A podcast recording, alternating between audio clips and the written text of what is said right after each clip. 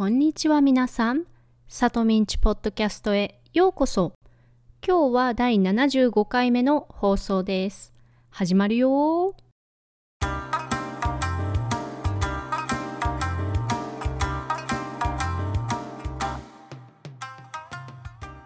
改めましてこんにちは、さとみです。皆さんお元気ですか？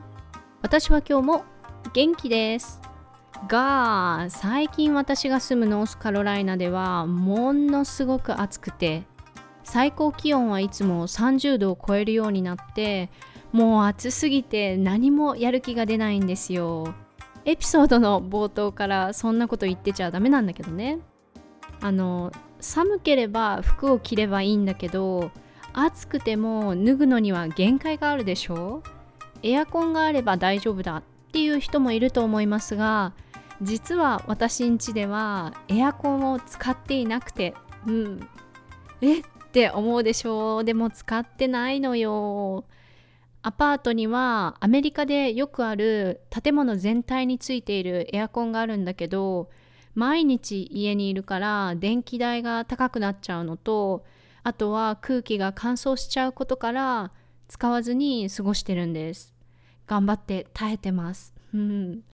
その代わりにシーリングファンと扇風機を使っているんですがエアコンにはかなわないよね。仕方がないんだけど。うん。どうしても暑かったら奥の手だと思って氷をガリガリかじっています。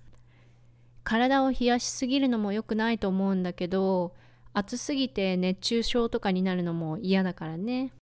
あの避暑地に行くのもいいアイデアですよね。避暑地っていうのは暑いのを避けるために行く場所のことで例えば山の中にあるキャンプ場とか海やプールがあるリゾート地とか行けたらいいよね。うん。皆さんはどうしていますか？国や地域によってはエアコンは必需品だっていうところとか暑ければ海に入ればいいっていうところとか逆に涼しいから扇風機もいらないっていうところとかあると思いますが暑さ対策がありますか？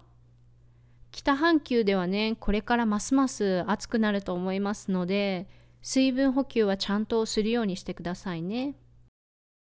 ちなみに奥の手もしくは奥の手を出すというのは取っておいた最後の手段のことそしてそれを出すことです。奥にある手を出すわけだからイメージしやすいですよね。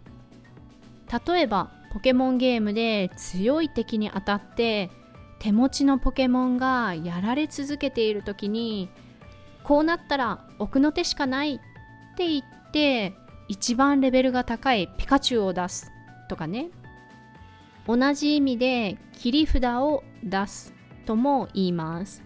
ぜひ覚えて使ってみてくださいね。ということで今日は暑すぎて奥の手を出すのお話でした。